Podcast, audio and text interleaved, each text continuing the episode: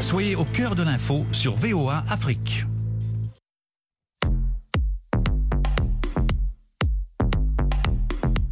Le monde au féminin. Féminin. Féminin. Féminin. féminin. Hey, you, over there. Please don't waste my time with that stare. Don't be looking, this piece is rare.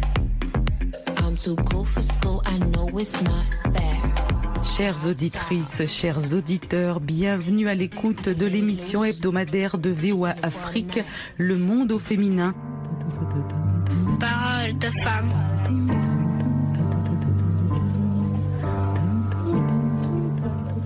Nous sommes avec Adei Maïga, qui est présidente de IGDA, également présidente des femmes des mouvements signataires de l'accord d'Alger. Vous êtes à Ménaka, au Mali. Merci beaucoup d'être avec nous. Merci. Alors, il y a eu beaucoup de déplacements, notamment dans la région, donc avec les avancées hein, des groupes euh, djihadistes. Est-ce que vous pourriez nous dresser un plan de la situation actuellement? La situation de Ménaka, elle est très critique parce qu'il y a beaucoup de déplacés.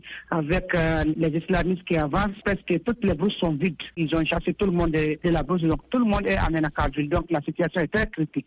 Après Andrabouka, maintenant c'est Tidermen qui est en train de rejoindre Ménaka. Il y a tellement de déplacés, je ne peux pas vous dire exact les noms bien. Je sais qu'il y a beaucoup de déplacés. Parce que partout, sur les dunes, sur les arbres, partout il y a des tentes, les gens sont partout à Ménaka. Vous savez, quand il y a conflit, c'est toujours la femme qui souffre.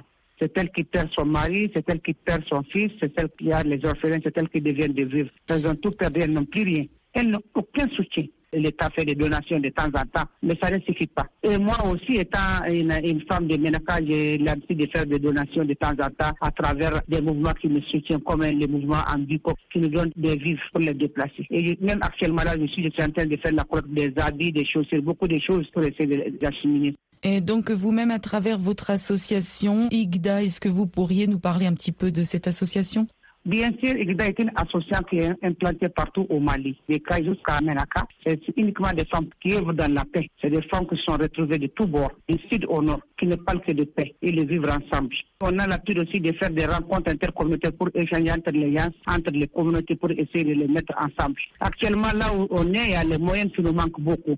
Parce qu'actuellement, il y a beaucoup d'enfants. Les enfants sont là dans la rue. Donc maintenant, notre seul souci, comment essayer de prendre les enfants en charge et puis de les mettre à l'école? Parce que quand on va laisser les enfants dans la rue comme ça, c'est une autre catastrophe. Déjà, ils ont perdu leurs parents. Ils sont en train de dans la en train de marcher. Il faut qu'on nous aide pour essayer de les cadrer pour l'année prochaine, pour les scolariser, les à l'école pour éviter des délinquants de la rue.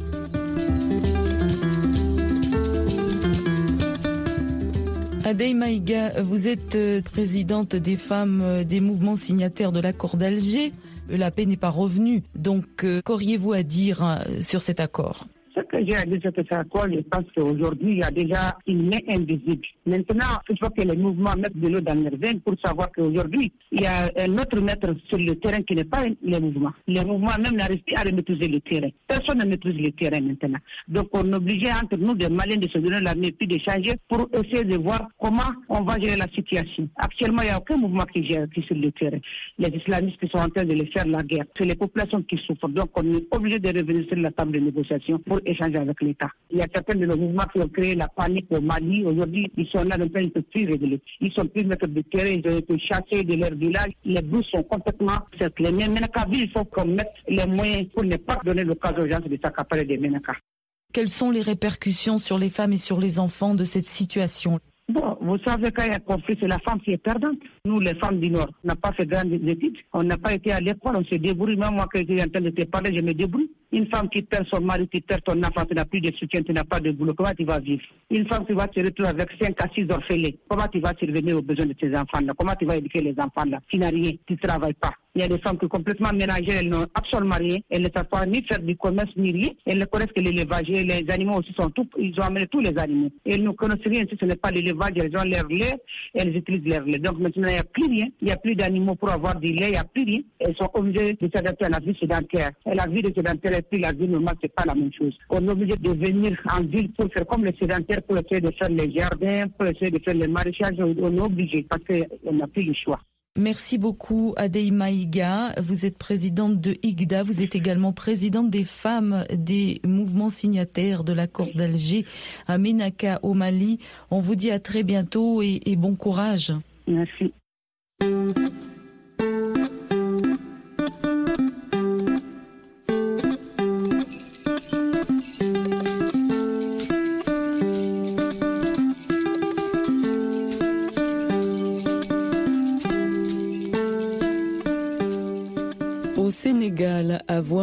Hors mariage est souvent synonyme d'exclusion et de précarité.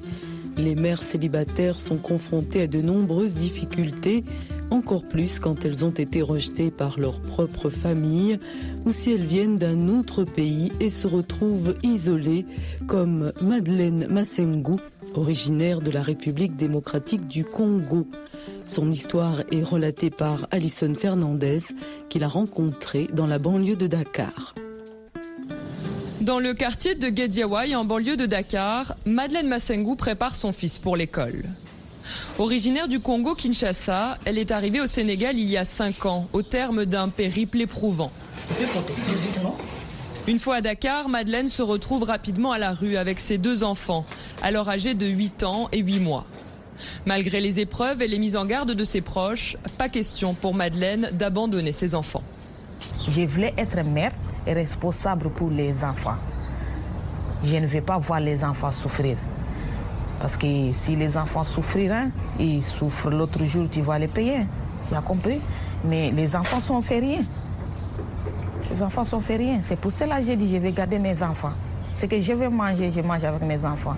Même quelles conditions, je vais rester avec mes enfants. Aujourd'hui, Madeleine a surmonté de nombreuses difficultés, surtout grâce à l'aide de la Maison Rose, une structure associative où elle a vécu pendant plus de deux ans avec ses enfants. Madeleine a pu y suivre une formation en pâtisserie et aujourd'hui elle travaille pour une chaîne de restauration rapide. Malheureusement, ces difficultés économiques persistent. Son maigre salaire mensuel de 60 000 francs CFA, soit moins de 100 dollars, ne suffit pas à couvrir toutes les dépenses de son foyer. Mon salaire, ça n'arrive pas, même pour nourrir les enfants jusqu'à fin du mois. Parce que j'ai payé le loyer et j'ai payé l'enfant à l'école. J'ai resté avec tout petit. Tout petit, comme 10 000 francs comme ça. Pour 10 000 francs comme ça, pour que je puisse payer les enfants les, les, les transports. Et matin, acheter euh, quelque chose à manger comme j'ai acheté l'autre jour. Là. Mais ça n'arrive pas, c'est difficile ou quoi? C'est tellement difficile. Partout dans le monde, les familles monoparentales sont particulièrement exposées à la précarité. C'est bien sûr le cas au Sénégal, où le taux de pauvreté s'élève à plus de 37%, selon des chiffres officiels datant de 2019. Alors, Madeleine continue régulièrement à se rendre à la Maison Rose, où elle reçoit de l'aide matérielle et un accompagnement. Et ta fille, comment elle est? Parce Oui. qu'elle, elle est adolescente. hein. Presque toutes les femmes, soit elles repartent dans leur famille, où là, c'est plus un problème, parce qu'elles sont dans la maison avec les autres, donc euh, là, il n'y a pas de problème. Mais dès que elles sont autonomes, elles sont dans notre pays où, où on les a jetées dehors et tout ça, où il faut trouver une chambre, c'est terrible. C'est terrible. Ça, c'est un vrai problème au Sénégal euh, de pouvoir survivre, je dis survivre. Créée en 2008, la Maison Rose se veut un cocon protecteur, un lieu destiné à la reconstruction et même à la renaissance de ces femmes en situation de grande vulnérabilité. Plus de 200 bébés y ont vu le jour. Alison Fernandez pour VOA Afrique, Dakar.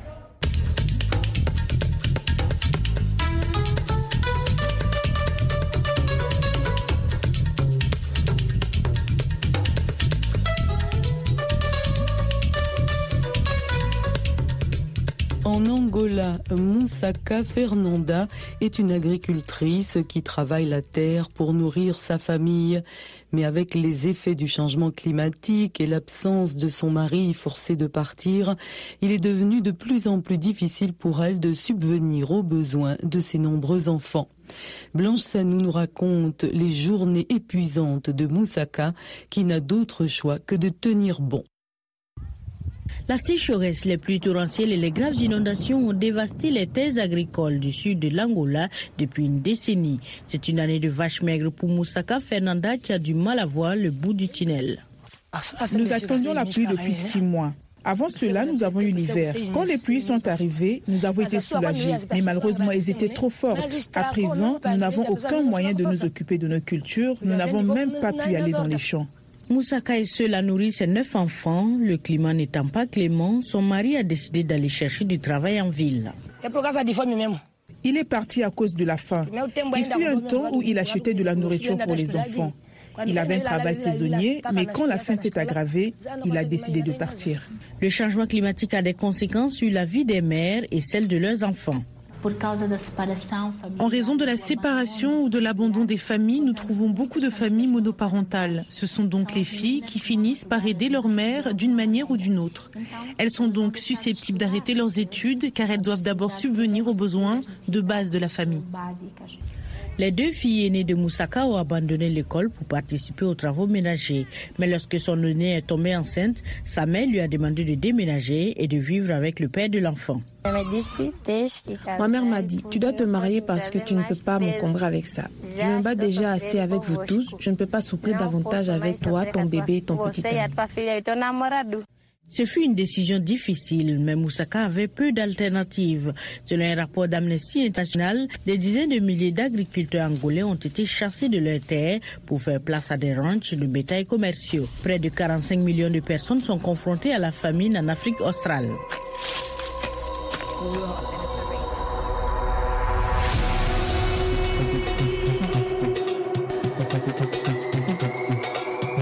Le faible accès à Internet continue d'affecter les femmes et les filles africaines, conduisant à leur sous-représentation dans le domaine et les métiers de la technologie.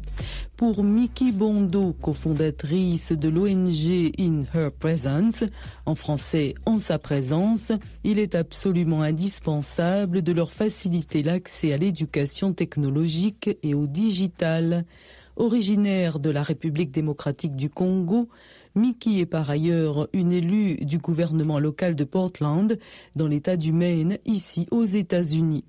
Nani Talani lui a tendu le micro on peut reconnaître que beaucoup de femmes ont vraiment pu sortir de l'ombre. Donc on voit un mouvement qui est en train d'être un mouvement positif de la femme. Et la femme est en train de réduire l'écart qui existait dans l'accroissement de l'économie mondiale. Donc maintenant, beaucoup d'entreprises et beaucoup de pays sont en train de comprendre que nous devons avoir les femmes sur la table de décision. Parce que les femmes, par rapport à leur leadership, nous avons un leadership qui est patient par rapport à un certain leadership de de CEO, de président, de premier ministre, ainsi cela. Tout cela est en train de faire redéfinir la valeur de la femme et valoriser au moins la parité dans le genre. Vous parlez de la parité, mais pourtant les femmes continuent d'être sous-représentées dans l'industrie technologique. Que doit-on faire pour réduire l'écart et encourager les femmes à embrasser la technologie?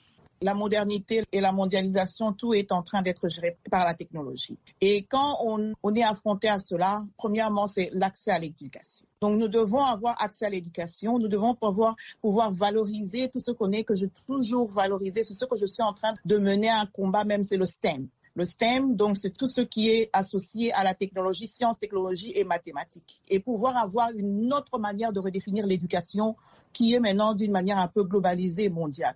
C'est-à-dire revaloriser les talents des femmes, les mettre en premier lieu dans les formations pour que ces talents-là puissent être redéfinis. Comme ça, elles peuvent être maintenant connectées avec les différentes technicités de la nouvelle société. Donc, accès à l'éducation qui est primordial et la valorisation du secteur euh, de l'éducation publique. Parce que quand on va souvent en Afrique, c'est pas toutes les familles qui ont accès à l'éducation privée. Donc, comment est-ce qu'il y a cette euh, valorisation de l'éducation euh, publique pour que les jeunes filles et les femmes qui veulent continuer l'éducation puissent avoir accès à la technologie et pouvoir manipuler cette euh, technicité dans certains domaines.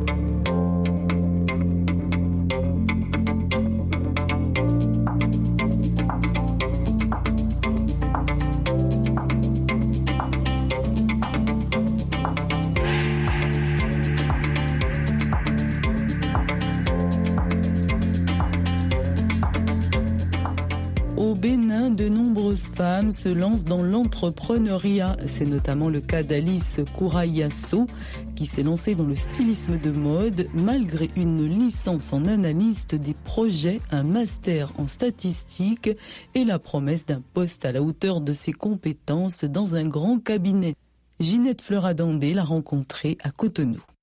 Sous son apparence frêle se cache une femme énergique qui n'a pas hésité à échanger la sécurité d'une carrière professionnelle bien rangée contre l'incertitude d'une vie d'entrepreneur. Analyste de projet à la base, Alice Kourayasso est économiste, statisticienne diplômée de la faculté des sciences économiques de l'université d'Abomey-Calavi. Elle raconte comment elle a eu le déclic, comment elle est passée d'analyste de projet à une styliste bien connue au Bénin.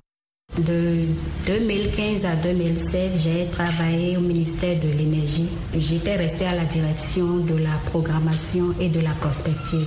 À la fin de mon contrat au ministère, j'ai été recrutée dans un cabinet de la place. Il s'est fait que les heures de sortie et les, autres contraintes ne m'arrangeaient pas trop vu que j'avais des enfants de bas âge.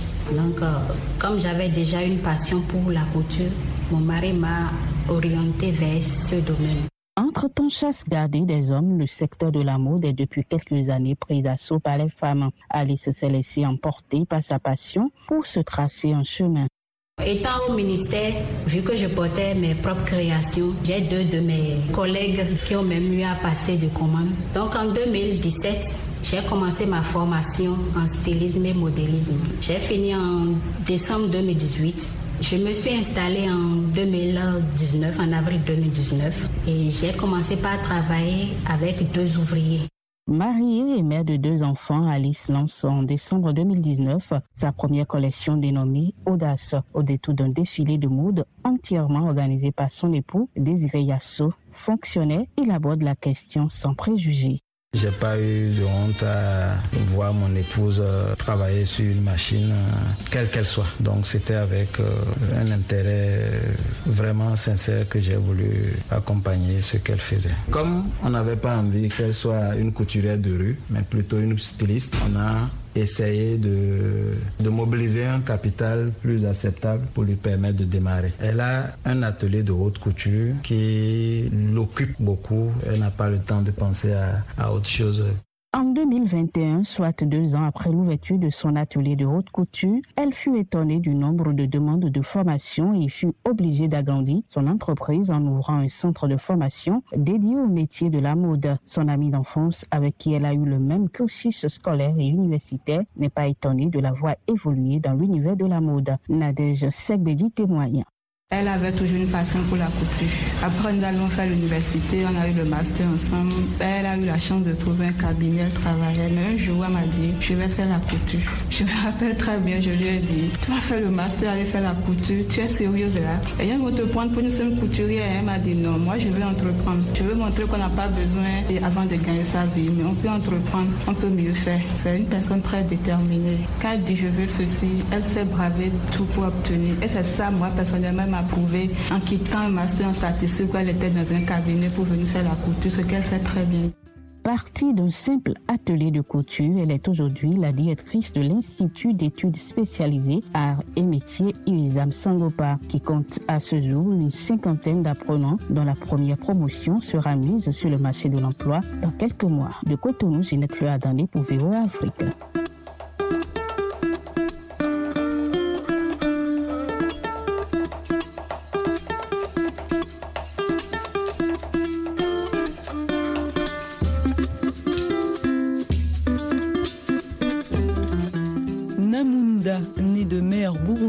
Et de père congolais, a trouvé un bon équilibre entre ses engagements familiaux et musicaux aux États-Unis.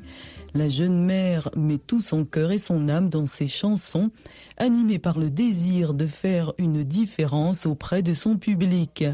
Son statut de maman a influencé sa musique, la poussant à créer des chansons qui véhiculent un message positif. Voici l'histoire inspirante d'Edna Munda, un portrait réalisé par Lionel Gaïma. Edna Mugorewera Munda est une chanteuse à la conquête des étoiles, une jeune mère déterminée à poursuivre sa passion pour la musique. En tant que maman, Edna est consciente des difficultés de concilier ses responsabilités familiales avec son amour pour la musique.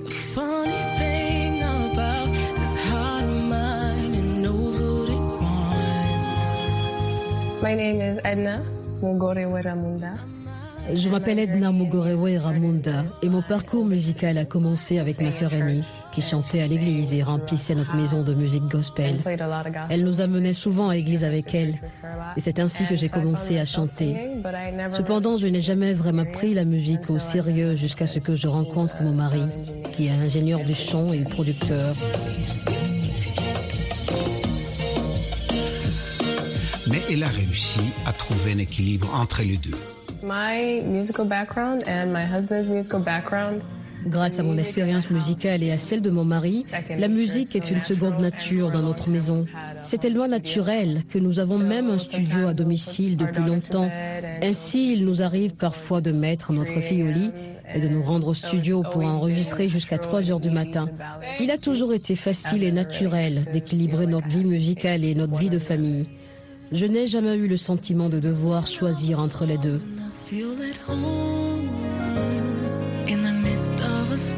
La maternité a eu un impact sur l'approche d'Edna envers la musique ainsi que sur les objectifs de carrière. Cependant, elle a été confrontée à des défis pour trouver un équilibre entre ses engagements familiaux et ses ambitions musicales. Um, je crois que mes priorités ont changé depuis que je suis devenue maman. Je dois maintenant mettre l'accent sur ma vie de famille à la maison cette nouvelle responsabilité m'a permis de devenir plus patiente et plus organisée. En fin de compte, cela a eu un effet bénéfique sur mon travail car j'ai maintenant une meilleure organisation et je peux travailler de manière plus efficace. Pour Edna, devenir une mère a eu une influence considérable sur sa musique et son message, l'incitant à créer des morceaux positifs et édifiants. I think before I became a mother, avant d'être mère, je pense que ma musique était plus axée sur l'amour et la douleur, une façon d'exprimer mes émotions brutes comme une forme de thérapie.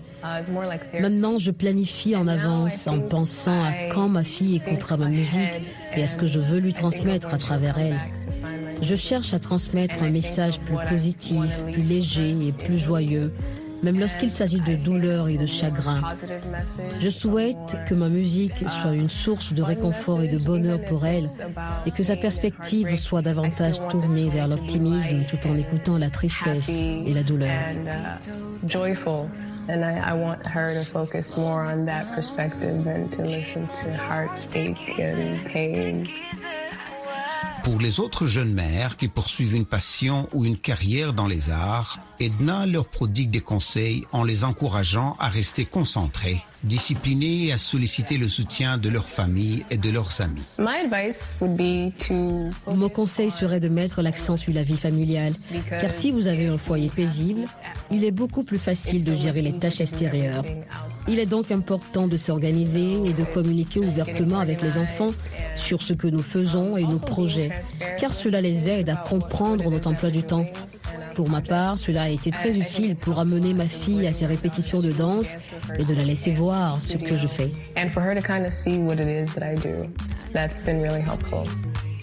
Depuis qu'elle est devenue mère, la vision d'Edna sur la musique a évolué, la rendant plus attentive à la création musicale, à la fois expressive, susceptible de résonner auprès de son public.